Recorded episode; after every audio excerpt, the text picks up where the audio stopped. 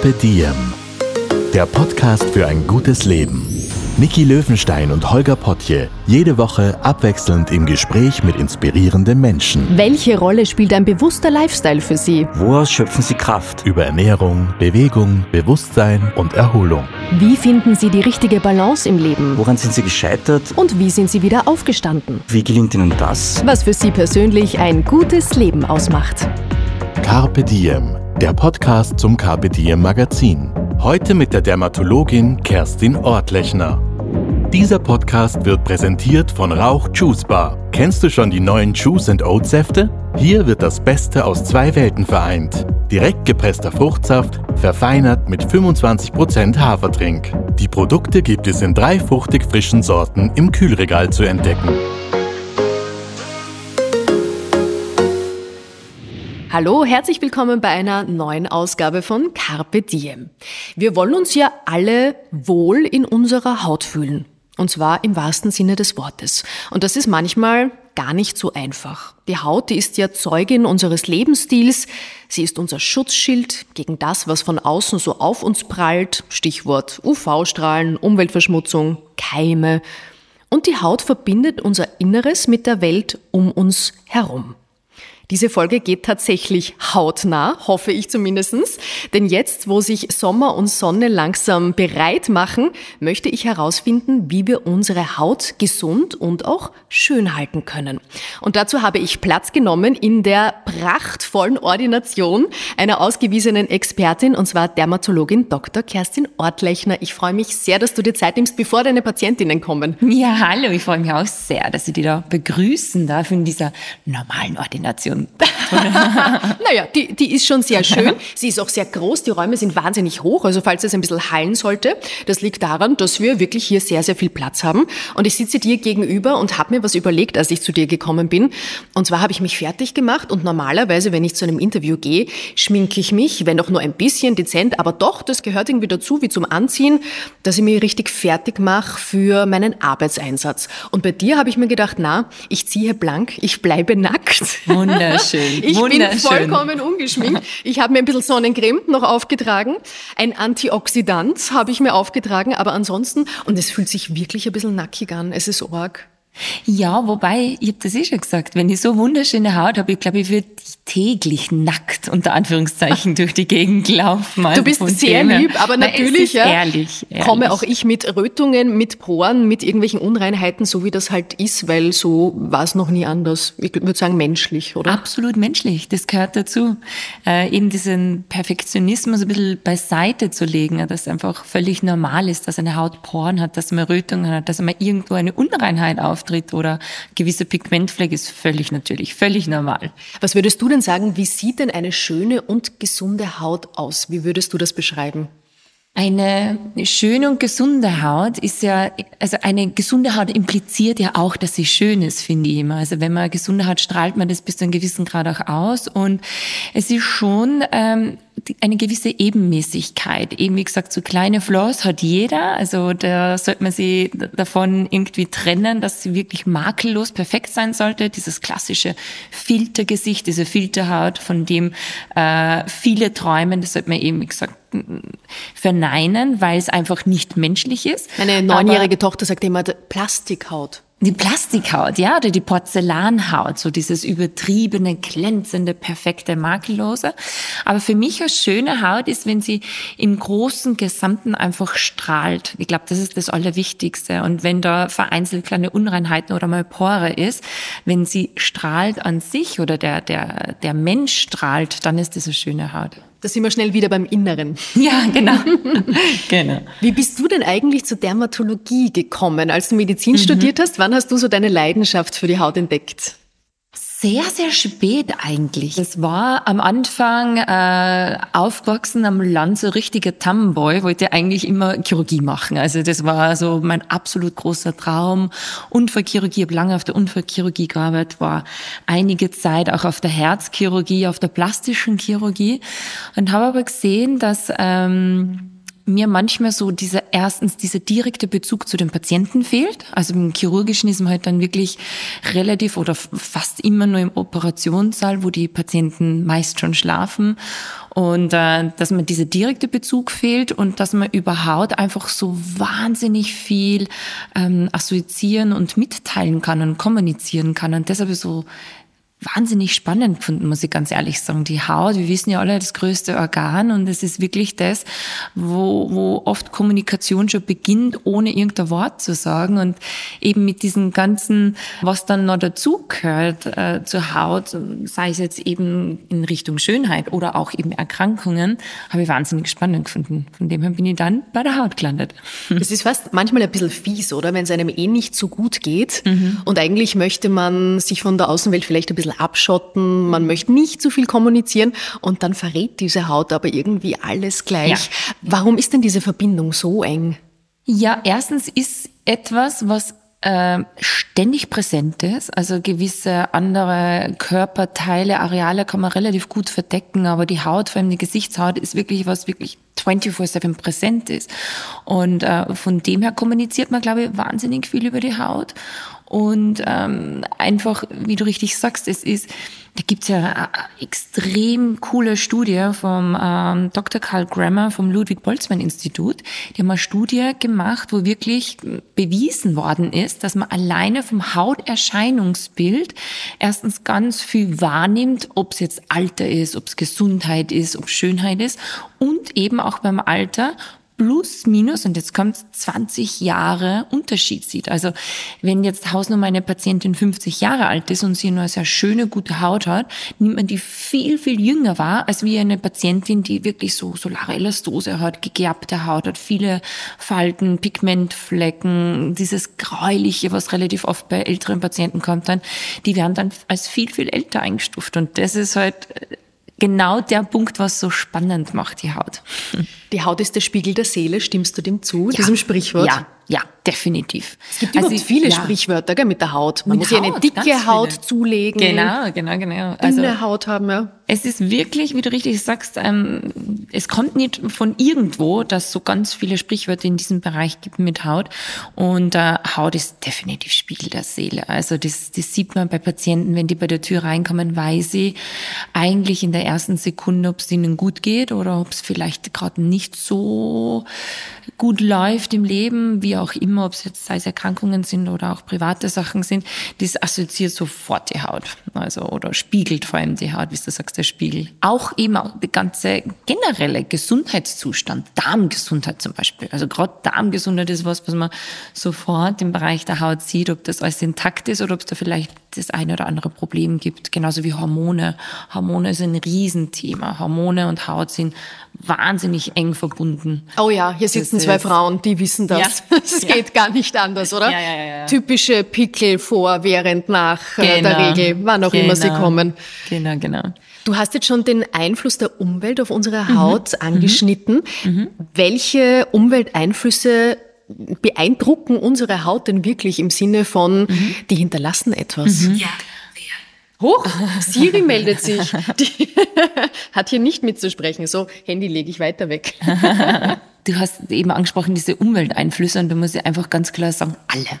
Also das ist wirklich äh, egal, ob es die UV-Belastung ist oder dieses Handy, was gerade mit uns gesprochen hat, dieses Blue Light, was von den ganzen Digital Devices abgeleitet wird, ob es die Umweltverschmutzung ist, ob es äh, eben auch endogene Faktoren sind, die hier zu diesen klassischen Faktoren, Umweltfaktoren dazuziehen, hormonelle Faktoren, äh, Stressfaktoren, wenn das ähm, ähm, das Stresshormon vermehrt ausgeschieden wird, dass das das in der Haut auch widerspiegelt. Also alles beeinflusst die Haut. L'Oreal hat es gut zusammengefasst unter dem Begriff Exposom. Also Exposom sind sämtliche exogene und endogene Faktoren, die auf die Haut tagtäglich 24-7 einprallen und die Haut eben dann verändern. Entweder, dass es wirklich das bis dorthin geht, dass sie die Haut schädigen, aber auch zumindest in bis zu einem gewissen Grad verändern. Also die Hautstruktur, dass sie die, die Hautzellen angreifen, dass sie das Kollagen angreifen, dass sie Hyaluronproduktion angreifen, äh, dass zu DNA-Schädigungen kommt. Also Exposom hat eine große Macht auf unsere Haut, leider. Wenn wir an unseren Lebensstil denken, das ist das, was wir selber beeinflussen können, weil die mhm. Umweltfaktoren, auf die haben wir halt oft mhm. leider keinen Einfluss. Mhm. Aber wenn ich dran denke, wann gehe ich schlafen, was esse ich, wie viel trinke mhm. ich, rauche mhm. ich, das kann ich beeinflussen. Ja. Was macht das? Also da kann ich extrem viel beeinflussen. Man weiß, Hautalterungsfaktoren oder auch für die Hautgesundheit, die Faktoren, die wirklich an oberster Stelle stehen, ist UV-Licht, es ist Nikotinambusus und generell dieser ganze Lifestyle. Also wie viel, wie du richtig sagst, schlafe ich, wie viel trinke ich, wie ernähre ich mich. Das sind alles Faktoren, die wahnsinnig wichtig sind. Mm, bezüglich diesen exogenen Faktoren, die kann jetzt die, die Ursache per se kann ich nicht beeinflussen, aber was ich machen kann, ist, dass ich mich gegen diese exogenen Faktoren schütze. Also da kann ich dann schon einen gewissen Einfluss drauf ausüben, dass ich sage, okay, gegen so UV-Licht verwende ich täglichen Lichtschutzfaktor, gegen äh, Blaulicht verwende ich äh, Blaulichtfilter und so weiter, Antioxidantien zum Beispiel. Also Antioxidantien ist wirklich was, mit dem man sie gegenüber all diesen Einflüssen sehr, sehr gut schützen kann. Und deshalb auch in jede tägliche Hautpflege rein soll antioxidativ, sei es jetzt durch die Ernährung, aber eben auch durch ein Serum, das man auf die Haut auftragen kann. Darüber sprechen wir natürlich noch ganz ausführlich, aber Ernährung hast du gerade angeschnitten und da muss ich unbedingt fragen, stimmt es, dass Schokolade Pickel macht? Nein, nein, nein. Urban Legend? Nein, ist widerlegt worden. Äh, Gibt große angelegte Studien, äh, evidenzbasiert, große wissenschaftliche Bereiche, die gezeigt haben, dass die Schokolade an sich keine Pickel verursacht, aber natürlich der Ernährungsstil. Und da gibt es zwei Faktoren, die äh, Hautunreinheiten sehr stark beeinflussen. Das ist einerseits Kuhmilch und Sojamilch. Da hat man in einer großen Studie nachgewiesen, dass das dementsprechend eine Enzymkaskade aktiviert, die dann zu einer vermehrten Talgproduktion führt. Vermehrte Talgproduktion führt wiederum zu unreiner Haut, zu Akne. Also Kuhmilch, aber auch eben Sojamilch. Und der zweite Faktor ist eben das mit alles, was mit sehr hohen glykämischen Index hat. Das heißt Junkfood, Fastfood, ganz viel Süßigkeiten, ganz viel ähm, blande Kohlenhydrate und so weiter. Aber natürlich auch hier, wie überall und Leute, die mich kennen, wissen es, dass ich immer predige, dass man so diesen gesunden Mittelweg wählen soll. Also äh, auch ich, also als Dermatologin leidenschaftlich gern Süßigkeiten, äh, ist einmal Pizza oder wenn es wirklich ist, einmal vielleicht auch ein Burger und so weiter. Aber eben dieses große Ganze macht's aus. Wenn ich einen gesunden Mittelweg finde und mich meistens gesund ernähre, ausgewogen ernähre, dann hat das keinen Einfluss auf die Haut. Weil dann bekommt ja auch die Seele wieder eine kleine Süßigkeit, ja. wieder ein kleines Goodie ja. und dann ist ja wieder das innere ja. Strahlen gell, wichtig genau. für die genau. Haut. genau. So ist der Kreislauf.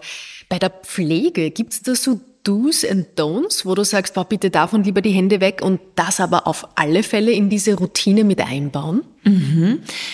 Sehr, sehr viele.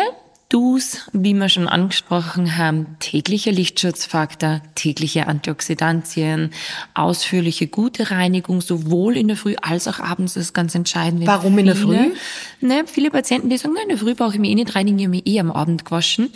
Der Punkt ist aber das, und das Entscheidende, wenn ihr das jetzt sagt, dann wird sich ab jetzt hoffentlich jeder in der Früh auch reinigen, dass das Haut das größte Entgiftungsorgan auch von unserem Körper ist. Das heißt, wir entgiften wahnsinnig viel über die Haut, dass äh, ganz viel Entschlackungsstoffe, Giftstoffe, Talg wird über die Haut ausgeschieden, vor allem über die Gesichtshaut eben auch. Und das ist eben mit Wasser nicht wasserlöslich. Das heißt, ich brauche ein Reinigungsmittel, dass diese ganzen Giftstoffe, Talg und so weiter, dass das alles ausreichend äh, gereinigt wird und runtergeht. Und der nächste Faktor ist das, man wascht erstens nicht jeden Tag den Kopfpolster und zweitens auch nicht jeden Tag wahrscheinlich die Haare.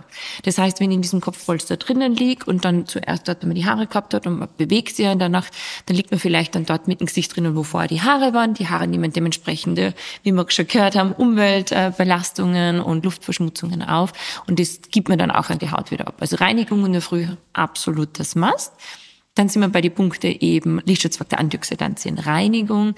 Und die Don'ts sind halt die Klassiker, keine zu massive UV-Belastung, kein Sonnen, massives Sonnenbaden, kein Nikotinerbusus, äh, kein äh, negativer, schlechter Lifestyle, also mit zu viel Junkfood, mit wenn es geht, äh, Stress reduzieren. Stress ist wirklich äh, was, was echt entscheidend ist und uns Kollagen wahnsinnig reduziert, wenn man zu viel Stress hat. Also eh die Klassiker, die man immer hört und die immer gepredigt werden, das sind absolute Dons. Und die so schwierig sind manchmal, weil Stressreduktion, hm, mhm. eh, aber wie? Nicht so leicht, genau. Wenn du sagst Reinigung, mhm. braucht man so, so Bürstchen oder reichen da die Hände? Die man am Körper hat. Mm, auch hier wiederum, wenn mich Leute kennen, wissen, dass ich kein Fan von diesen äh, Reinigungsbürsten und Reinigungstools bin, weil die Hände an sich absolut ausreichen, weil bei diesen Reinigungstools immer mh, mm, dieser negative Effekt ist, dass man die wirklich nicht zu 100 Prozent reinigen kann. Man kann sie gut abwaschen, man kann sie lufttrocknen, wie viele immer ähm, beschreiben, aber so diese wirklich hundertprozentige gründliche Reinigung ist nicht gegeben und von dem her bin ich kein Fan von diesen Reinigungstools. Das heißt, da können dann irgendwelche Sachen wachsen ja, zwischen den genau, Borsten, genau, sich Keime genau, ansiedeln. Genau, vor allem zwischen den Borsten. Dann ist man zum Teil eh schon umgestiegen auf so Gumminoppen und so weiter, die anscheinend besser zu reinigen sind. Aber wir haben da einige durchgetestet und die sind leider alle durchgefallen. Gibt es eigentlich ein zu viel an Pflege? Also kann man es auch übertreiben? Mhm, mh, definitiv. Sieht man, äh, früher hat man das ganz klassisch bezeichnet als Dürres-Erkrankung. Also ich spiele an auf die periorale Dermatitis. Warum Dürres-Erkrankung? Weil die früher eben, erstens haben die immer top aussehen müssen, also dem sie dementsprechend pflegen und viel Make-up und so weiter auftragen müssen. Mittlerweile nennt man es oft Influencer, Model, äh, Blogger-Erkrankung, weil die sehr, sehr viele Produkte zu testen bekommen, sehr viele kosmetische Produkte zu testen bekommen und dann oft es äh, unter Anführungszeichen übertreiben und viel zu viel auftragen oder viel zu unterschiedliche äh, Produkte auftragen. Und dann kann es definitiv eben zu einer sogenannten Überpflege kommen oder ich bezeichne es auch sehr gerne als so eine Art Skin Burnout, also wo die Haut einmal sagt, so jetzt ist mir echt genug von allem, ich weiß gar nicht mehr, soll ich jetzt selber nur Talg produzieren oder brauche ich eh nichts mehr selber machen, weil du mir eh jeden Tag 100.000 Schichten auftragst. Also eine Überpflege gibt es definitiv, muss man aufpassen. So das Gegenteil von der Überpflege ist so der ein oder andere Mann, würde ich behaupten, den mhm. ich zumindest mhm. kenne, mhm. die dann gerne mal sagen, gar nichts außer Wasser kommt ja. an meine Haut. Wie altert oder verändert sich denn die Haut bei denen im Vergleich zu Freunden von Pflege? Also erstens ist immer der große Unterschied, dass die Haut von Männern komplett anders ist als wie die von Frauen. Das ist auch, glaube ich, ein Mitgrund, warum Männer immer sagen, ach, ich brauche keine Pflege, weil die doch eine viel dickere, robustere Haut haben, die viel mehr körpereigenen Talg produzieren und von dem her einfach äh, die Haut viel robuster ist, die gegenüber diesen sämtlichen exogenen und endogenen Faktoren, wie wir zuerst besprochen haben. Und äh, was aber man schon sieht, ist, dass sie trotzdem nicht gefeit sind vor Umwelteinflüsse, eben wie das UV-Licht, eben wie ähm, dieses Blaulichtstress, Umweltverschmutzung und so weiter. Und bei den Männern sieht man dann halt schon sehr häufig, also vor allem die dann zum Teil schütteres Haar haben und so weiter, dass sie relativ häufig oder mehr drunter leiden unter Hautkrebs. Also vor allem dieser weiße Hautkrebs, der ja hauptsächlich entsteht durch diese äh, ständige chronische Sonnenbelastung. Und wenn die halt nie wirklich irgendwie Sonnenschutz verwenden oder Kappe verwenden und so weiter, sind die Männer oder leiden die Männer häufiger unter sogenannten Basaliomen, also unter diesem weißen Hautkrebs, als wie Frauen. Also das ist so ein Mitpunkt, wo ich sage, oder wo ich versuche, die männlichen Patienten davon zu überzeugen, dass auch sie zumindest einen Lichtschutzfaktor verwenden sollen, also Sonnencreme verwenden sollen, äh, eben äh, wenn es um diese Hautgesundheit geht. Und äh, ansonsten zudem, man kann es relativ simpel halten. Also man muss jetzt einen Mann nicht äh, zu einer Frau umfunktionieren, die diese 15 Schritte hat und so weiter. Aber man kann es relativ simpel halten und da gehört eben eine gute Reinigung dazu. Es gehört vielleicht, wenn Sie es noch schaffen, ein Antioxidant zu, dazu und äh, dann eben eine Pflege mit Lichtschutzfaktor. Wenn es die Schritte, das sind drei, die sind sehr simpel, die können Sie zu Ihrer Zahnbürste dazustellen, damit Sie es ja nicht vergessen vergessen. Ich glaube, das bringt fast jeder zusammen und dass man sich dann eben davon überzeugt, dass sie nicht nur mm, diesen, diesen Aussehen der Haut was Gutes tun, vor allem der Hautgesundheit. Was ist denn der Unterschied zwischen weißem und schwarzem Hautkrebs? Unterschied zwischen weißen und Hautkrebs ist relativ einfach erklärt. Der weiße Hautkrebs, sogenanntes Basaliom, entsteht, wie ich kurz angedeutet habe, durch diese chronische lange Sonnenbelastung. Der weiße Hautkrebs macht sich bemerkbar, dass das oft im Bereich von sonnenexponierten Stellen ist, Gesicht, Kopfhaut, Handrücken, Hals, Dekolleté. Ähm, der macht sich oft bemerkbar, dass man äh, so eine Stelle hat, die immer wieder mal schuppt oder rötet ähm, oder gerötet ist oder auch vielleicht blutet die dann immer nicht mehr weggeht. Also das ist so eine Stelle, wo viele glauben, hm, das ist von der Brille, dass man dort so eine Scheuerstelle hat oder bei der Kopfhaut oben, dass dort eine Kappe gerieben hat. Und wenn die dann nicht mehr weggeht, dann sollte man das wirklich mal anschauen lassen, dass dann der Hautarzt differenzieren kann oder diagnostizieren kann, ist aktinische Keratose, so eine Art Vorstufe oder tatsächlich schon ein Basaliom. Basaliom an sich ist mh, hm, ich tu mir sehr, bin da sehr vorsichtig, wenn ich einen Hautkrebs mit, mit etwas Positivem assoziiere. Aber das Positive am weißen Hautkrebs ist, dass er nicht streut, dass er wirklich in loco, das heißt dort, wo er wächst, bleibt und jetzt keine Metastasen macht. Er streut nicht. Im Gegensatz eben zum schwarzen Hautkrebs. Der schwarze Hautkrebs, das sogenannte Melanom, ist ein sehr sehr aggressive ähm, Karzinome, sehr aggressive Krebsart, die schnell streut, die schnell in die Tiefe wächst, die streut vor allem in Lymphknoten, in Knochen, in Gehirn und so weiter ist ähm, meistens verursacht durch intermittierende Sonnenbelastungen, massive exzessive Sonnenbelastungen, vor allem äh, Sonnenbrände. Da kommt es eben zu dieser DNA-Schädigung und durch diese DNA-Schädigung kann es zur Entwicklung von schwarzen Hautkrebs kommen.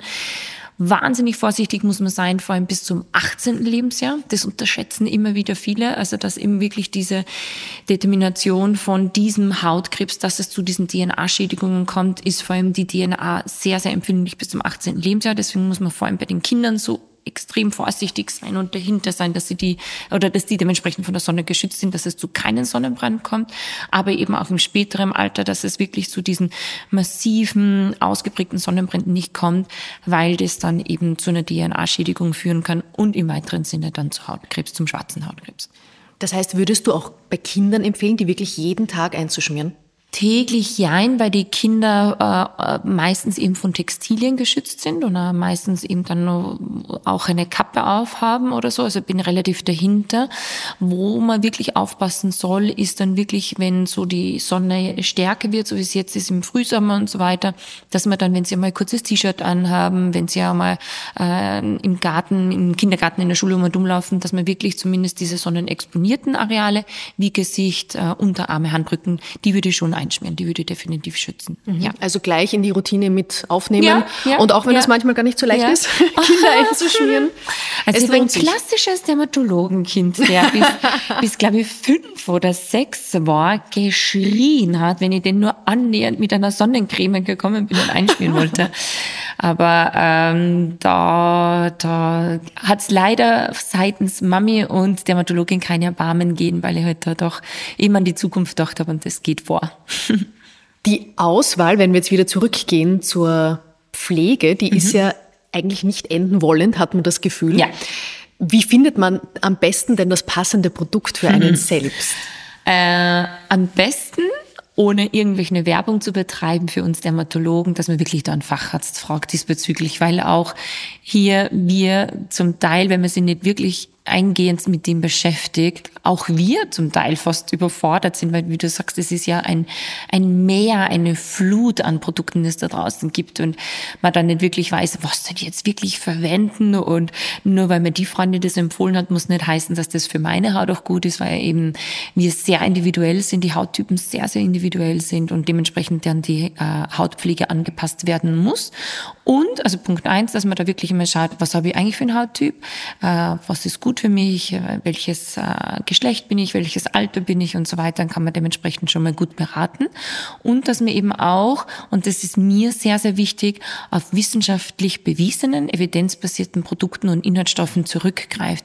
Weil es bringt mir nichts, also ich bin wirklich kein Fan und ich sage jetzt ganz ehrlich, so wie es ist, von sämtlichen Stars, die jeder nach der Reihe irgendeine Produktlinie rausbringen. Ist nett und ist schön, arbeiten zum Teil schon mit Experten und Wissenschaftlern zusammen, aber das Entscheidende ist nur immer der Inhaltsstoff und da muss ich halt dann wirklich auf äh, Studien zurückgreifen, auf evidenzbasiertes Material zurückgreifen, dass ich da dann Produkte verwende, Inhaltsstoffe verwende, die auch tatsächlich was bringen. Die Jahreszeit, in der wir jetzt sprechen, ist kein Zufall. Der Sommer startet nämlich bald für viele, heißt das, ab in die Sonne, Sonne natürlich auch genießen. Und du hast jetzt schon sehr oft das Thema Sonnenschutz angesprochen. Mhm, mhm. also lass uns darüber mhm. sprechen und lass uns wirklich ausführlich darüber sprechen, damit keine Fragen hoffentlich offen bleiben. Wenn es jetzt darum geht, dass wir über Sonnenschutz sprechen, hätte ich aber eigentlich auch im Winter zu dir kommen können, oder? Weil du hast jetzt gesagt, ja ja. täglicher. Sonnenschutz. Ja. Das heißt wirklich das ganze Jahr? Ja, sollte man machen. Jeden Definitiv. Tag. Jeden Tag, egal ob es bewölkt ist, ob es regnet, ob es schneit, sollte man zumindest im Gesicht, was ja immer dem UV-Licht ausgesetzt ist, Sonnenschutz verwenden. Ich kann es natürlich im Winter reduzieren, ähm, dass ich einen Sonnenschutzfaktor 20, 30 verwende, muss ich nicht unbedingt den 50er verwenden, aber man soll täglichen Sonnenschutz verwenden. Aber auch hier muss ich ganz ehrlich wieder sagen, man sollte es alles sehr menschlich halten und man sollte die Kirche im Dorf lassen, wie man so schön sagt bei uns am Land. Also wenn ihr einmal ganz kurz rausgehe und die Zeitung hole oder im Winter fünf Minuten draußen bin, weil ich mit dem Hund die Gasse gehe und ich immer von Sonnenschutz vergesse, was auch mir tatsächlich passiert. Also man muss da wirklich sehr menschlich bleiben. Dann ist es jetzt nicht fatal. Dann hat es keine fatale Auswirkung. Aber je mehr ich mich schütze, umso besser. Wenn ich jetzt nur unter Anführungszeichen zum Beispiel im Büro sitze, wo aber Fenster mhm. um mich herum sind, mhm. was empfiehlst du dann? Sonnenschutz. Okay. Ja, weil auch durch die Glasscheiben UVA-Licht dringt und UVA-Licht vor allem für eben äh, Hautkrebsverursachung dementsprechend eine große Rolle auch spielt und auch für die Hautalterung wenn wir auch das ansprechen, weil das ist oft leider ein Punkt, wo die Patienten hellhöriger werden als wie vor äh, der Gesundheit, warum auch immer. Aber äh, wenn die dann sagen, okay, da altert die Haut, dann denken viele um und sagen, okay, soll die vielleicht doch Sonnenschutz werden. Mhm, ist die Schönheit dann eher der Trigger? Ja, ja interessant. Ja, sehr oft. Okay, also täglich, äh, wenn wirklich viel Sonne ist, 50er. Mhm. Ansonsten kann man reduzieren, auch wenn man sich drinnen aufhält, wenn man ja. mal kurz rausgeht, aber nicht äh, hysterisch werden. Genau. genau. Okay, wie viel denn eigentlich? Weil manchmal sehe ich so mhm. gut gemeinte Tupfer, so mhm. fast schon mhm. homöopathische Dosen, wo man mhm. denkt, das ist, weiß nicht, ob das jetzt wirklich überhaupt irgendwas bringt. Wie viel muss ich mir denn draufschmieren? Eine relativ einfache Regel ist die sogenannte Fingerregel oder Teelöffelregel, die man befolgen kann. Auch hier sei dazu gesagt, als mit, mit äh, gewissen Menschlichkeit betrachten, weil eben diese Empfehlungen kommen, wo man wirklich getestet hat, auch getestet hat, dass das wirklich robust und, und standhält gegenüber Wasser, gegenüber Abreibungen und so weiter und so fort. Aber diese Fingerregel ist eine sehr einfache Faustregel. Das heißt, zwei Fingerlängen, Zeigefinger, Mittelfinger fürs Gesicht an Sonnencreme, also eben so eine dünne Linie auf diesen Bereich auftragen. Wenn man sagt, man macht Gesicht, Hals und Dekolleté, nehme ich nur den dritten Finger dazu, auch den Ringfinger.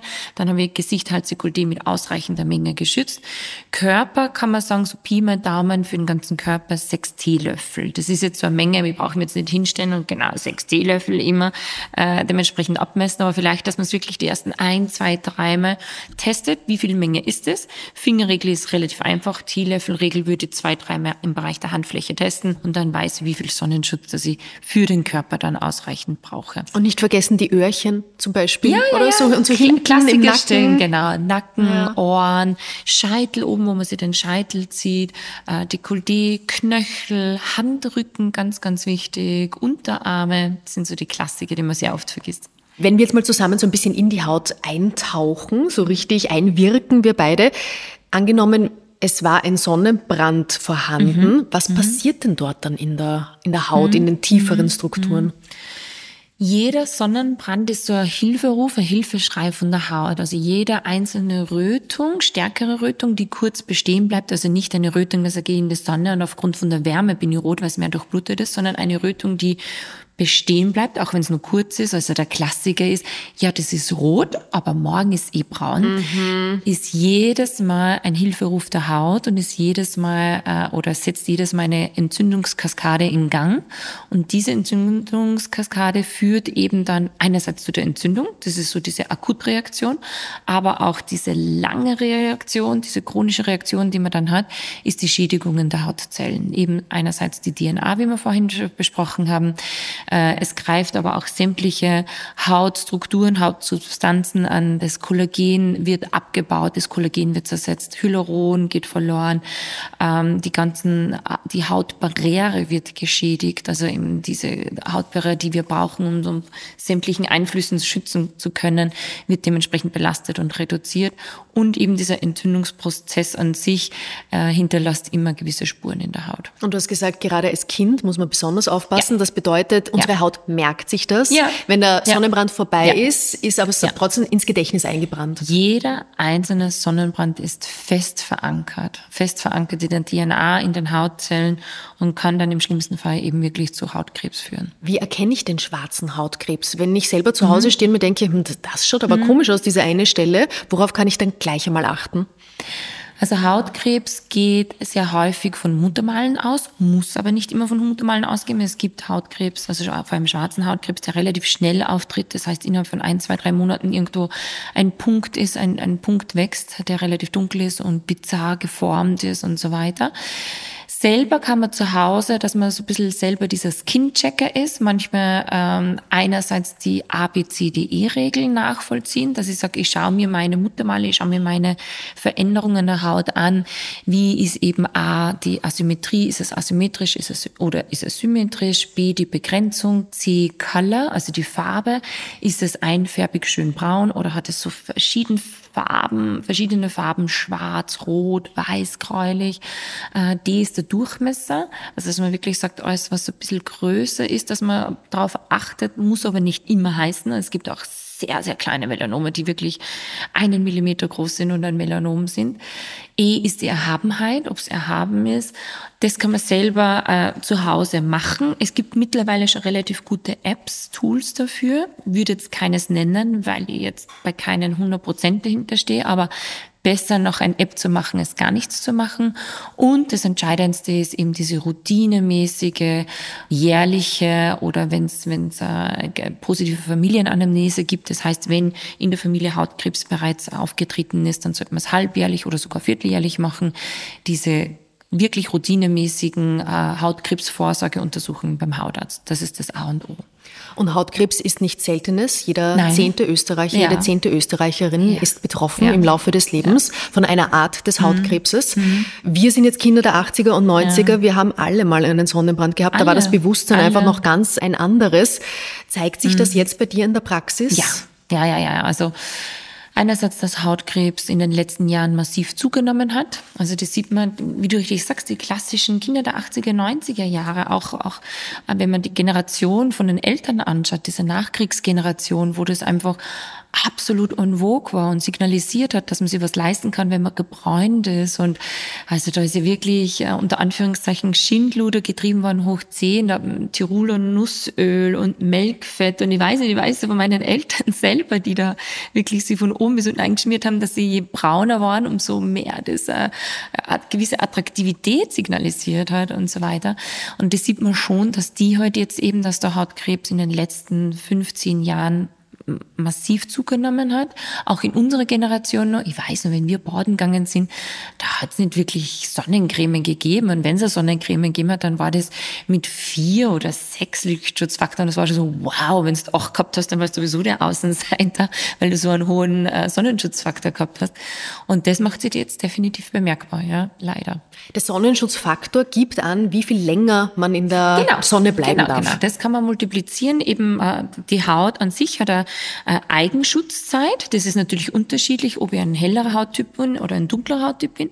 Und diesen, diese Eigenschutzzeit kann ich multiplizieren mit dem Sonnenschutzfaktor. Das heißt, ich habe äh, sechsfach äh, höheren Schutz, 30, 50-fach höheren äh, Schutz oder äh, Schutzzeit. Wir sind beide sehr helle Typen. Mhm. Was haben wir für eine Eigenschutzzeit? Wie viele Minuten gehen sich da aus? Sehr gering, maximal wahrscheinlich so zehn bis zwölf Minuten maximal. Das summiert sich ja, gell? wenn man ja. denkt, man geht nur mal kurz raus. Du hast mhm. gesagt, Zeitung holen mit dem Hund raus, ja. dann geht man doch noch mal einkaufen, dann muss genau. man doch noch mal zum Parkplatz oder sonst. Mhm.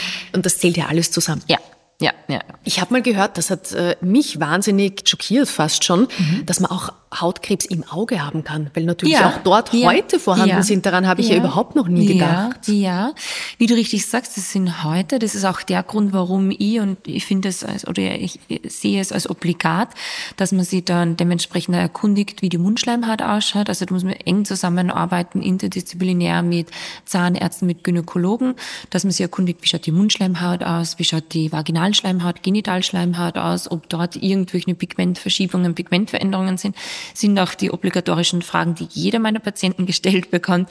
Die wundern sie dann manchmal, warum ich frage, was der Gynäkologe bei der letzten Untersuchung gesagt hat, gehört aber dazu.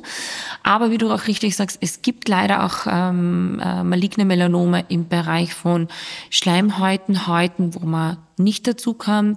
Das sind, ähm, wie du richtig sagst, im Bereich vom Auge, das kann sein im Bereich von Rückenmarkschleimhaut.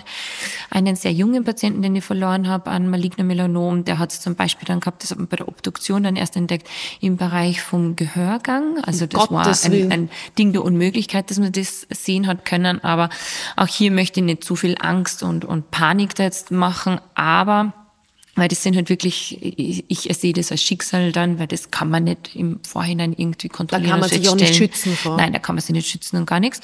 Aber ja, de facto gibt es auch dort leider maligne Melanome. Mhm. Also generell äh, Kontrollbesuche, regelmäßige bei ja. vielen Fachrichtungen machen Sinn. Ja, wie gesagt, auch hier keine Panikmache, weil äh, in, in sehr, sehr, sehr hohen Prozentanteil geht es wirklich im Bereich von der Haut aus, die man gut begutachten, dann, die man gut kontrollieren kann.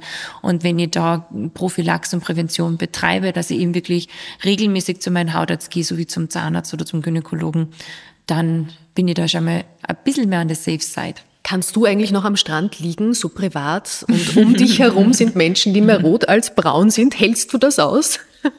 Ja, ich halte es aus und ja, auch hier, ich bin da immer sehr ehrlich und sehr direkt. Ich liebe es auch im Sommer einfach wirklich einmal am Strand zu liegen und, und die Sonne zu genießen. Ich bin immer geschützt, ist definitiv. Ich vermeide diese extremen Hitzestunden von äh, 12 bis 3, dass ich mich da wirklich in die pralle Sonne aussetze. Aber ja, auch ich liebe die Sonne und bin gerne mal in der Sonne. Aber wie du richtig sagst, es blutet dann schon das Herz, wenn ich dann am Strand lieg. Und äh, also am, am meisten blutet es tatsächlich über das Thema, was wir gerade gesprochen haben, wenn ich dann Kinder sehe, die gerötet sind. Weil das ist was, was für mich gewisse Fahrlässigkeit zu tun hat, weil ich weiß, was mit die Kinder passieren kann.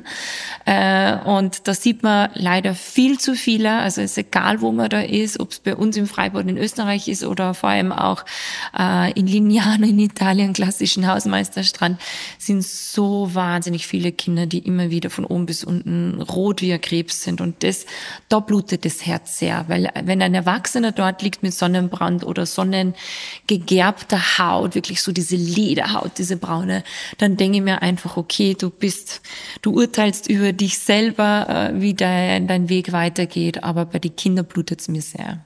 Da bin ich oft, Entschuldigung, dass ich unterbrochen aber da bin ich oft kurz davor, dass ich einfach eine Sonnencreme schnappe und als Dermatologin habe ich viel Sonnencreme immerhin und zu den Eltern dann hingehe und sage, bitte schützen Sie Ihre Kinder. Sie Mit so einer Spritzpistole, genau. vielleicht aus der Ferne.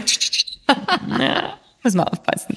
Ist dir das schon mal passiert, dass du irgendwo gesessen bist und dann hast du bei wem gesehen, den du gar nicht kennst? Mhm. Huch, da ist was, was man sich aber ja. wirklich dringend anschauen ja, lassen sollte. Ja, ja, ja. Noch nicht einmal. Also sicherlich zwei, dreimal im Bereich von Rücken oder auch Unterschenkel beim Mann und so weiter wird das mal ähm, detektiert. Und das war dann wirklich, wo ich meinen ganzen Mut, weil ich bin ein bisschen schüchtern manchmal, aber da habe ich echt meinen ganzen Mut zusammengenommen und gesagt, okay, du gehst jetzt hin und versuchst auf sehr galante Art und Weise äh, ihn zu fragen, wann er das letzte Mal eben äh, Untersuchung gehabt hat oder ob er überhaupt schon mal bei einem Dermatologen war. Es ist nicht, nicht unhäufig, dass viele eben das noch nie gehabt haben im Leben und ähm, habe ihn dann die Patienten oder Patientin darauf aufmerksam gemacht, dass sie doch einen Hautarzt aufsuchen sollten und sie das wirklich anschauen lassen sollten. Vielleicht, nachdem dieser Podcast rausgekommen ist, vielleicht steigt die Quote an Kontrolluntersuchungen ja, in nächster Zeit. Hoffe, da hoffe. freuen wir uns natürlich drüber. Eine Frage ist im Vorfeld noch aus meinem Umfeld aufgepoppt, und mhm. zwar Sonne und Vitamin D. Das ja. ist ja ein Vitamin, das ja. durch die Sonne gebildet mhm. wird, wichtig mhm. ist für Knochen, mhm. für Zähne. Wie mhm. funktioniert das denn jetzt, wenn wir uns immer schützen mhm. und eigentlich die Sonne gar nicht mehr so richtig hinkommt? Also das ist genau das, was wir vorher angesprochen haben. Wir sind nicht täglich von oben bis unten 100 Prozent von der Sonne geschützt. Das heißt, wir haben nur immer ausreichend UV-Licht, was eben die Vitamin D-Produktion ankurbelt. In unseren Breitengraden ist diese Vitamin D-Produktion sowieso an sich bei sehr vielen zu wenig und reduziert, weil es eben doch häufig grau in grau ist. Und wenn man jetzt rausschaut, ist ja furchtbar mit dem Mai und es ist grau in grau und Regen und so weiter. Da kommt gleich eine Sirene. Also, äh, da kommt gleich ein Alarm. Ähm, also von dem her ist die Vitamin D-Produktion sowieso oft reduziert und auch sehr, sehr häufig dieser Vitamin D-Mangel in unseren Breitengraden. Ähm, natürlich, wenn ich sehr gut geschützt bin, reduziere ich schon bis zu einem gewissen Grad, aber auch hier stellt sich die Frage, äh, Vitamin D äh, zu supplementieren ist sehr einfach. Also es gibt so viele Präparate mittlerweile und Tropfen und da zieht das definitiv vor gegenüber, äh, dass es riskiere, an Hautkrebs zu erkranken. Also ganz einfach beantwortet. Liebe Kerstin, jetzt haben wir viel über Gesundheit gesprochen. Ich finde, jetzt müssen wir mal ein bisschen leichtere Themen auch zwischendurch mhm. ansprechen. Ein ganz wichtiges Thema. Was macht denn ein gutes Leben für dich aus? Darum dreht sich ja unser Podcast. Wann bist du glücklich? Was brauchst du dafür?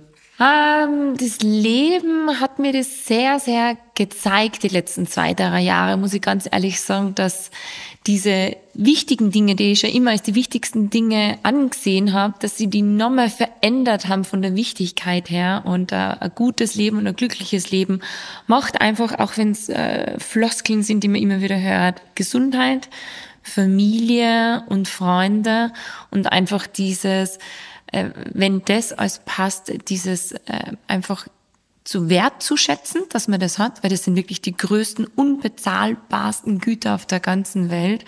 Und das macht ein glückliches Leben aus. Also alles andere kommt dann mit sich. Und auch ich habe immer wieder Tage dabei, wo ich so resilient worden bin und mir das Leben so viel gelehrt und gezeigt hat, die letzten zwei, drei Jahre, ähm, dass ich mal einen Tag dabei habe, wo ich wieder sudern und jammern und mich Sachen aufreg, weil ich mir denke, Gott, das ist ja völlig egal und völlig wurscht. Ähm, aber wie gesagt, wenn man dieses große Privileg hat, dass man selber und die Familie und die, die Freunde gesund sind und das eben auch hat, das ist, das ist das glückliche Leben. Ganz einfach. Und dann kommt das Strahlen von ganz von selbst. Ja, genau. Wie genau. pflegst du denn eigentlich deine Haut? Äh, unter diesem äh, KISS-System, also Keep It Simple, aber mit die Produkte, also die wenigen Produkte, die ich verwende, schaue ich, dass sie sehr hochwertig sind, nicht hochpreisig, sondern hochwertig, dass ich achte auf die richtigen Inhaltsstoffe, die drinnen sind, wie wir zuerst gesagt haben, dass die eben auch den äh, wissenschaftlichen Effekt gezeigt haben. Und äh, Eh, die Klassiker, die ich gerade gesagt habe. Reinigen, Antioxidantien, Niacinamide bin ich ein Riesenfreund davon, also das Vitamin B3 und äh, Sonnenschutz eben. Und am Abend oft ganz gern so ein bisschen was Reparierendes, Regenerierendes für die Haut, eben auch hier im Bereich Niacinamide. Ist ein ganz guter Inhaltsstoff. Relativ einfach, aber die wichtigsten Dinge habe ich jeden Tag dabei. Und irgendwelche Peelings, Needlings, was für Sachen hast du da selber schon ausprobiert? Mm, alles, tatsächlich alles. Das, ich glaube, das muss man bis zu einem gewissen Grad, dass man danach mit voller Empathie die Patienten äh, dementsprechend was empfehlen kann. Wobei ich eine sehr empfindliche Haut habe, äh, sehr helle Haut habe.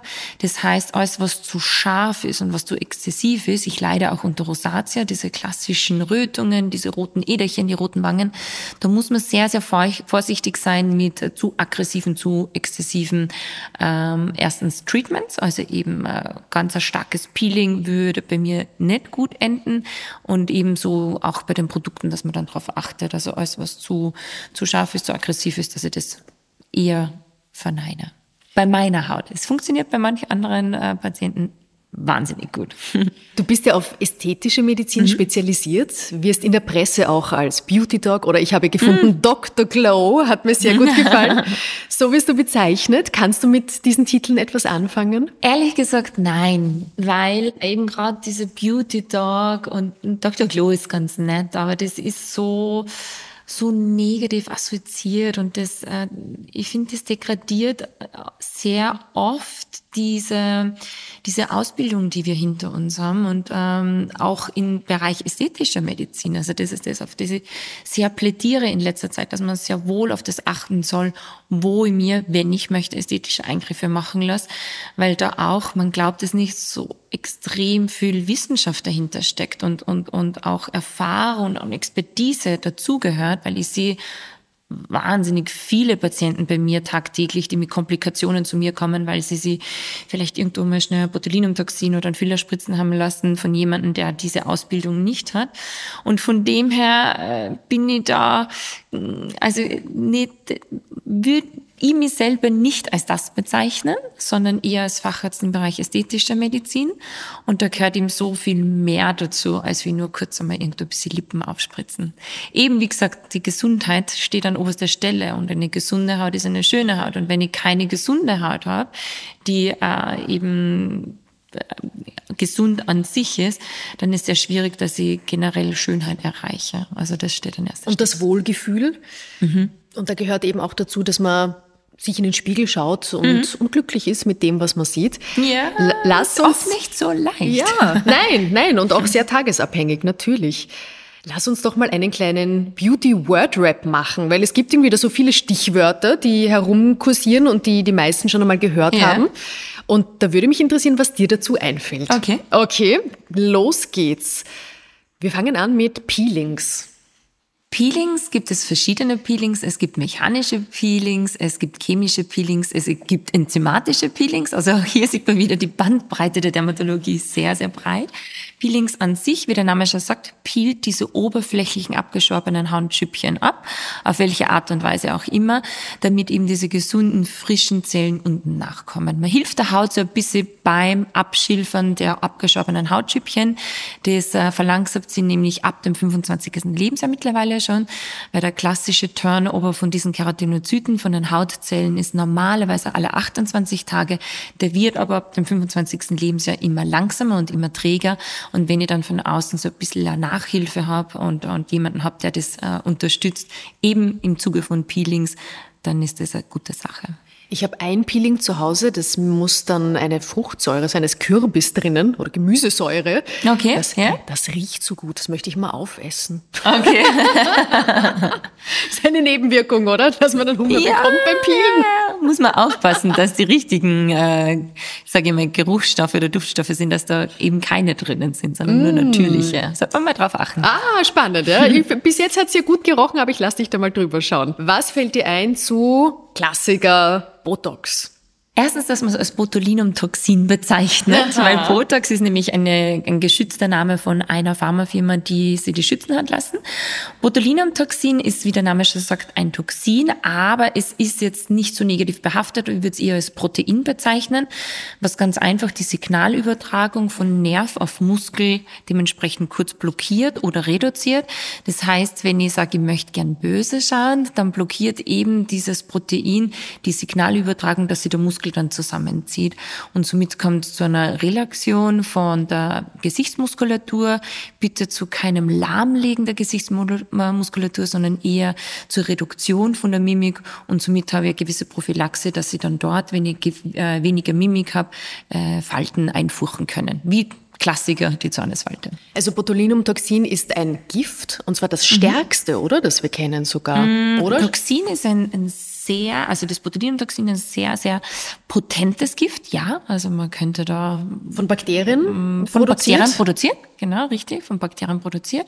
Gezüchtet äh, chemisch wird es von Pilzen, also von Pilzstämmen, und man kann sich dieses Protein dann gewinnen. Und dieses Protein ist rein aus chemischer Sicht ein Toxin, ja, ein Gift. Also das kann auch vorkommen auf natürliche Weise, zum Beispiel äh, bei Konservendosen, Ja, die nicht genau. ganz gut sind, Genau, die sich genau, dann so genau. aufblähen. Ja. Aber wenn man Ja. Mhm. das dann zu sich nimmt, äh, nämlich in den Magen, dann wird man das nicht mehr erleben. So ist mir ja draufgekommen, dass man früher eben äh, äh, klassische Würste, Dauerwürste, die dann eben gegärt sind und diese Toxin entwickelt haben, dass Patienten dann dort an dem verstorben sind, weil sie eben die Atemmuskulatur und die ganze Schluckmuskulatur lahmgelegt haben und so sind sie daran verstorben. Man Der muss aber keine, keine Angst haben, dass wenn man sich das spritzt, dass das dann irgendwo Nein, hinwandert. nein, nein, nein, nein, nein, nein, gar keine. Äh, das ist in so geringsten, geringsten, geringsten, geringsten Mengen. Also da würde ich, dass ich einen Patienten damit wirklich umbringen kann, unter Anführungszeichen töten kann, würde ich wirklich so unglaublich viel Menge brauchen. Also das wäre wahrscheinlich ein ein LKW voll. Äh, das würde wirtschaftlich gar nicht nur annähernd äh, irgendwie dafür stehen. Da gibt es andere Arten und Weisen, wie das billiger ist. Das- dann in das einer jetzt anderen. Podcast-Folge. genau. Ich habe mal gesehen, ein Video von einer, von einer ästhetischen Medizinerin, die sich das selber spritzt. Machst du das auch? Spritzt du dir das selber? Mhm. Nein, ich mache es deswegen nicht. Ich, mein, äh, ich vertraue meinem Können und ich würde es machen, aber ich bin einfach, ganz ehrlich, so wahnsinnig wehleidig. und ich will mir selber Schön nicht zu hören von wehtun. einer Ärztin, Und ja. von dem her sage ich zu meinen Kollegen und Kolleginnen, bitte mach's mir schnell Augen zu und durch. Aber ich, ich kann es nicht. Also ich bin da wirklich ein Schisser, ganz ehrlich. Nächstes Stichwort, Hyaluron.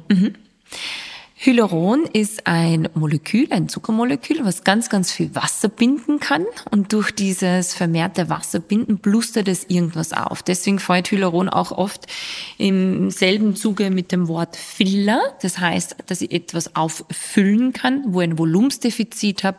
Klassiker ist zum Beispiel Nas Nasolabialfalte oder wenn äh, Patienten, Patientinnen ein bisschen mehr Lippe, Lippenvolumen haben möchten, dann kann ich das mit Hyaluronsäure dementsprechend auffüllen. Deswegen auch der Name Filler und ein bisschen was aufbauen. Wenn ich an Filler denke, dann muss ich, ich muss es zugeben, auch immer wieder an so Hollywood-Stars denken, mit denen es schief gegangen ist. Und da sind ja welche, die wissen ja auch, wo sie hingehen. Die gehen ja nicht zu irgendwem und die haben auch das Geld und trotzdem manchmal läuft so schief. Was passiert denn da, wenn man da jemanden sieht und sich denkt, das, das, wer bist denn du? So hast du doch früher gar nicht ausgeschaut mit diesen Pausbäckchen und, und was passiert da? Was geht da schief? Ja, da ist das Problem dieses Body Dysmorphic Disorder Syndrom, also diese körpereigene Wahrnehmung, dass die einfach nicht mehr intakt ist. Man kann es relativ gut vergleichen, das können die meisten relativ gut nachvollziehen, ist äh, zum Beispiel bei den Bulimie- oder Anorexie-Patienten, die nur immer vom Spiegel stehen und dann sagen, oh mein Gott, ich bin eigentlich viel zu dick und, und dort ist noch Fett und dort ist noch Fett und die sind wirklich spindeldürr und brechen fast ab. Aber sie nehmen sie ganz anders wahr. Und sehr ähnlich ist es bei den Gesichtern, dass sie sie oft nur wahrnehmen, dass dort noch ein Fältchen ist und dort ist nur zu wenig Volumen und dort falle ein, obwohl das eigentlich schon viel zu viel ist, das Ganze, dass sie sie anders wahrnehmen eben. Und da spielen vor allem unsere Gesellschaft, unsere schnelllebige Gesellschaft mit sämtlichen sozialen Medien spielen da leider sehr, sehr große negative Rolle, weil eben diese verzerrte Wahrnehmung auch eben aufgrund von diesen Filtern äh, definitiv eine große Ursache spielt, dass man sie anders wahrnimmt oder nicht so als attraktiv wahrnimmt, weil eben kein Filter drüber ist.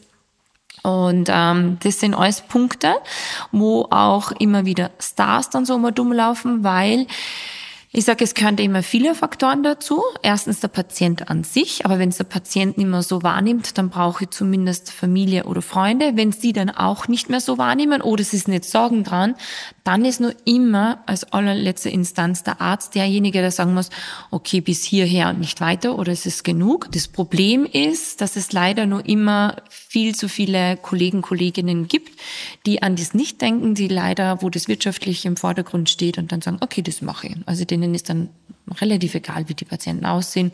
Und das ist wurscht, ob das da bei uns ist oder am Land ist oder ob es in Hollywood ist. Mit welchen Wünschen schickst du Patientinnen weg? Alles, was übertrieben ist, alles, was unnatürlich ist, alles, was übertrieben ist, alles, was ich, ich persönlich nicht mehr als attraktiv und natürlich ähm, finde, denen sage ich ganz klar, bis hierher und nicht weiter und dass ich dann nimmer mache. Und äh, wie gesagt, entweder sie akzeptieren es oder sie finden tatsächlich jemanden anderen, der das dann macht. Leider. Nächstes Wort im Wordrap, Antioxidantien. Ja. Es ist jetzt schon so oft gefallen. Bei manchen ist vielleicht immer noch das ein oder andere Fragezeichen da. Was ist so ein Antioxidant und was macht es Gutes? Dann nehmen wir das Wort an sich her und zerlegen es in Anti und Oxidanz. Also Oxidanz, oxidativer Stress entsteht durch diese ganzen Einflüsse, wie wir vorher besprochen haben. Und dieser oxidative Stress bildet freie Radikale und diese freien Radikale greifen unsere Haut, unsere Organe, die greifen alles an. Man muss sich vorstellen, das sind wie so äh, Angreifer, die eben äh, oder oder wie soll ich sagen, Gegner, äh, die eben uns irgendwas Schlechtes machen möchten, also die Haut angreifen, zerstören. Und da sollte ich mich bis zu einem gewissen Grad schützen. Deswegen Antioxidantien, also Anti, dass ich einen, einen, einen Schutzschild habe, dass ich eine Art Körperpolizei, sage ich oft, oder Hautpolizei habe, die dann sagen, hey, ihr freien Radikale, du oxidativer Stress, du greifst mich jetzt nicht an.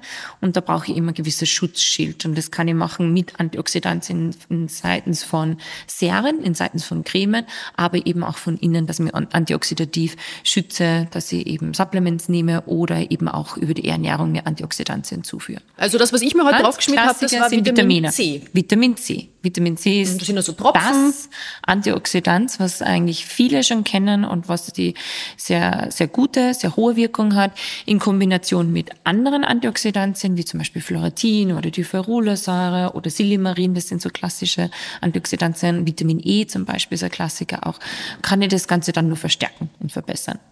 Wenn man eigentlich mal was gefunden hat, was man gut verträgt, soll man dann dabei bleiben oder ja. ist die Haut ja. immer gesättigt ja. und dann ja. herumswitchen? Nein, mhm. also das ist noch immer ein Mehr, dass man äh, sagt, dass man eben Hautlinien, Hautprodukte immer wieder ändern soll oder adaptieren soll.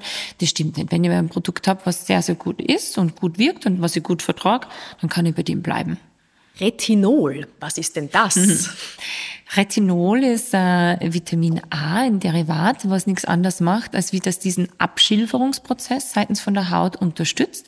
Also das ist ähm, im Endeffekt schon ein Inhaltsstoff, der auch leider äh, nicht zu Gutes anrichten kann, wenn es in die falschen Hände gelangt oder wenn es zu exzessiv oder nicht äh, adäquat äh, an, verwendet wird oder gebraucht wird.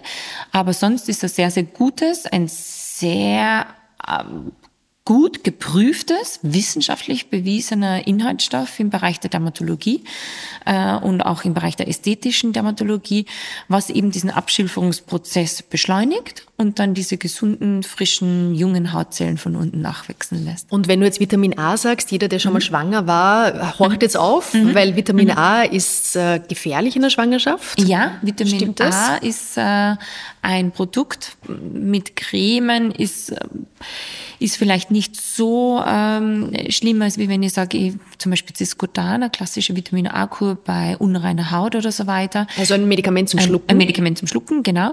Wo ich dann wirklich ganz, ganz vorsichtig sein muss, dass ich ja nicht schwanger werde, weil es eben zu ähm, negativen Folgen und Auswirkungen und Schädigungen vom Embryo kommen kann. Also deshalb, wenn man schwanger ist oder auch vielleicht in der Kindesplanung ist, würde ich auf Vitamin A-Produkte definitiv verzichten. Also alle Retinolcremes ja. eher beiseite ja. lassen. Ja. Mhm. Spätestens dann, wenn ich weiß, dass ich schwanger bin, absetzen. Das mache ich, wenn sich ein Pickelchen ankündigt. ähm, was mache ich? Ich habe da schon so ein bisschen meine Waffen zu Hause. Gute Reinigung, antibiotisches Gesichtswasser. Es gibt so Blemish Age Defense Serien, wo ein bisschen Salicylsäure drinnen ist und so weiter. Mit dem kann man es ganz gut handeln. Aber im Großen und Ganzen auch drüber stehen und drüber hinweg lächeln, weil mein Gott, es ist menschlich und jeder hat einmal einen Pickel und von dem her, wenn ich mich von dem unterkriegen lassen würde, noch, nachdem, wie ich gesagt habe, viel gelernt habe in den letzten Jahren, dann habe ich irgendwas falsch gemacht, glaube ich. Drüber hinweglächeln ist das Wichtigste. Und wahrscheinlich aber auch eher nicht dran herumdoktern, oder? Ja, Zu Hause mit ja, irgendwie ja, schmutzigen Fingern und drücken, drücken und so. Hm? Okay, ich sage es jedem meiner Patienten, ich predige es jeden Tag, dass sie bitte die Finger davon lassen sollten. Und wie du siehst, habe ich da Kinn unten ganz Nein, habe ich nicht gesehen Hast natürlich. du nicht gesehen, Nein. gut abgedeckt. Aber klassisch hormonell bedingt so einen wunderschönen Freund, Feind da unten wieder. Und ich bin die Schlimmste diesbezüglich und tu dann selber rumdoktern und alles ganz, ganz furchtbar. Ist aber völlig umsonst, weil es ändert nichts, außer dass man das provoziert, dass es Narben hinterlässt und das noch schlechter wird, das Ganze. Also Finger weg davon. Nicht mal die Frau Doktor darf herumdoktern. Nein, nein, nein, nein, nein. Apropos, Finger weg. Finger weg von diesem Beauty-Trend. Finger weg von diesem Beauty-Trend. Oh mein Gott, es gibt so viele Beauty-Trends, wo ich den, die Hände über den Kopf zusammenschlage. Oh, so mega spontan Slugging zum Beispiel. Also das ist das, wo man wirklich mit Vaseline die Haut zupappt, weil Was? drunter die Slugging? Slugging kommt von Slug oder äh, Schleim, Schneckenschleim. Und äh, im Endeffekt pappt man die Haut mit Vaseline zu, gibt drunter Inhaltsstoffe, weil durch diese Versiegelung, unter Anführungszeichen, ähm, es oder durch diesen okklusiven Effekt die Inhaltsstoffe drunter besser eindringen sollen. Aber das kann sehr negative Folgen haben, also dass man dann wirklich ähm, drunter Pickel entwickelt oder äh, einfach auch Entzündungen, Ekzeme entwickelt. Also das ist ein klassischer Beauty-Trend, wo ich die Finger davon lassen würde äh, Beauty-Trend auch dieses äh, Permanent äh, Concealer, also dass man im Bereich von Unterlider diesen Concealer sich tätowieren lässt. Da würde ich absolut die Finger davon lassen, weil es eben zu Granulombildungen führen kann. Und ja, mein Gott, da gibt's nur so viele. Fällt mir jetzt gar nicht so spontan was ein. Ne? Ich muss jetzt erstmal über diese Vaseline hinwegkommen. Ja. Sie ist zum Glück an mir vorbeigegangen. Und der letzte Beauty-Begriff, den ich noch habe, ist Kollagen. Und zwar Mhm. denke ich da an äh, Stars, Sternchen oder mittlerweile auch ganz viele andere Menschen, die sich Pulver in den Kaffee zum Mhm. Ja, Beispiel ja. rühren. Ja. Was ist damit? Hilft das? Kollagen an sich ist vielleicht wichtig, dass man weiß, dass es das Stützprotein von der Haut ist. Das heißt, für die Hautfestigkeit sehr, sehr wichtig ist. Aber auch hier, und das mh, missachten sehr, sehr viele, ist ganz entscheidend und ganz wichtig, dass man eine Balance wählt. Weil zu viel Kollagen, so wie es überall im Leben ist, als was extrem ist, hat einen, einen negativen Effekt. Zu viel Kollagen macht nichts anderes als wie Narben. Ein starkes, hartes, derbes Narbengewebe ist zu viel Kollagen. Das heißt, ich muss da sehr, sehr vorsichtig sein, dass es nicht zu viel ist. Ich muss eine Balance schaffen zwischen dem Elastin, den elastischen Fasern und dem Kollagen. Also das ist was, was bis jetzt, bis dato noch kein Produkt geschaffen hat. Also es gibt bis jetzt kein Produkt am Markt, was eben diese Balance beachtet. Und das Zweite ist, es gibt noch kein oder fast kein Produkt am Markt, was diese ausreichende Kollagenmenge beinhaltet, dass es dann wirklich zum positiven Effekt im Bereich von der Haut führt. Also das sind zwei Sachen, die leider noch missachtet worden sind. Aber auch hier ist äh, relativ viel in der Pipeline, wird relativ viel geforscht. Ich darf es nicht laut sagen, aber ich bin mit einem großen Forschungsteam auch hier dahinter. Wir haben da ganz viele Studien laufen, aber gut Ding braucht Weile und eben, dass man es dann wirklich auch mit, mit Effekten, positiven Effekten belegen kann, braucht es seine Zeit. Deshalb auch hier drauf achten, was ist drinnen, was schlucke. Ist es nicht einfach irgendwie ein Hype-Produkt, wo wahnsinnig viele äh, Geschmacksverstärker drin sind und Zusatzstoffe drin oder irgendwelche Farbstoffe drinnen sind, die einem meinem Körper eigentlich viel mehr Schaden zuführen, als wir Gutes tun. Von dem her auch hier wieder darauf achten und am besten mit dem Facharzt drüber sprechen. Danke für den Wordrap. Was ich von dir gerne noch wissen würde, du bist ja selbst auf Instagram auch sehr aktiv. Du hast 24.000 Follower, habe ich vorher gesehen. Wie geht's dir denn als Hautexpertin, wenn du auf Insta herumscrollst und die Fotos, die manchmal nicht von dieser Welt scheinen, so betrachtest? Also dazu muss ich ehrlich sagen, dass ich, dass mir eigentlich gar keine Zeit mehr bleibt, dass ich selber nur viel scrolle und schaue und, und, und durch diese Internetwelt äh, surfe. Aber natürlich bleibe ich immer wieder mal hängen, schaue mir sehr viel von meinen Kollegen und, und internationalen Freunden die Stories und alles an und natürlich eben auch von den Stars und Sternchen oder von den großen Influencern, wie du richtig sagst. Und da bleibt man schon immer wieder mal bei, äh, bei Bildern hängen, wo man sich denkt, Puh, da ist relativ viel gemacht worden oder relativ Filter oder Photoshop oder wie auch immer betrieben worden, was dann einfach äh, nicht mehr der Realität entspricht. Aber, und das muss ich sehr positiv anmerken, dass in letzter Zeit schon immer mehr und mehr auf diese Natürlichkeit setzen, auf diese Menschlichkeit, auf diese Ehrlichkeit setzen und äh, da sehe ich schon einen Trend, dass mehr in die Richtung Gott sei Dank wieder geht. Zumindest in meiner Generation. Ich glaube, schwierige sind eher diese ganz, ganz jungen Mädchen, wo immer noch ganz viel eben dieses unnatürliche Filterdasein betrieben wird oder Fotos dementsprechend gepostet werden, was fern der Oliven von Realität ist. Das ist ein bisschen schwieriger dann. Also alle, die jetzt zuhören und sich manchmal denken, boah, so perfekt, das hätte ich auch gern, gibt's Ja. nicht, ist fake. Na, ist fake. Absolut. ist fake, fake, fake. Liebe Kerstin, vorletzte Frage. Mhm. Wenn du einen Wunsch an die Hautfee oder sagen wir mal eher an Mhm. die Wissenschaft wahrscheinlich stellen könntest, für welches dermatologische Problem würdest du denn gerne eine Lösung haben oder was wäre so wirklich Mhm. ein Meilenstein? Hm, Das schwarze Melanom, also äh, schwarzer Hautkrebs, maligner Melanom. Definitiv, weil da gibt's unglaublich viel Fortschritte und viel Wissenschaft, aber trotzdem sterben viel zu viele Patienten immer viel zu früh und viel zu viele Patienten daran. Und da etwas zu entdecken und zu finden, äh, was also das sind vielleicht Träume oder Wünsche, aber eben Krebs heilen kann oder generell Krebs und auf einmal auch Hautkrebs heilen kann, das wäre mein absoluter Wunsch und mein Traum. Am Ende meiner Gespräche bitte ich meine GesprächspartnerInnen immer um eine Frage, die das Leben stellt. Das bedeutet eine Frage, die du als so wichtig erachtest, dass jeder, der uns jetzt zuhört, mal auf den Weg geht und eine ganz eigene Antwort darauf findet. Was wäre denn so eine Frage, die das Leben stellt für dich? Sehr, sehr, sehr schwierig, aber was mir so spontan einfällt, impliziert so ein bisschen vielleicht äh, das, die Frage, die du mir gestellt hast und die dann selber wieder Frage draus basteln soll, äh, ist wirklich dieser wahre Sinn des Lebens. Was ist wirklich der wahre Sinn des Lebens? Und das ist auch vielleicht nur so ein Floskel, aber gerade wenn man so ein bisschen geläutert wird vom Leben und, und viele Höhen und Tiefen durchleben darf, stellt sie trotzdem immer und immer wieder Frage, was ist wirklich der wahre Sinn des Lebens? Liebe Kerstin, vielen, vielen Dank, dass du dir Zeit genommen hast. Die Patientinnen warten jetzt Ja. schon. Danke Alles für das gut. Gespräch. Ich hoffe, dass alle, die uns zugehört haben, gut informiert sind, sich jetzt gut einschmieren, sich wohl in ihrer Haut fühlen. Genau. Ich freue mich auf Feedback von euch. Ihr dürft uns gerne Sterne geben und ich freue mich ganz besonders, wenn ihr nächste Woche wieder mit dabei seid, wenn es heißt Carpe Diem, nütze den Tag. Alles Liebe, Dankeschön. Danke auch. Alles Liebe.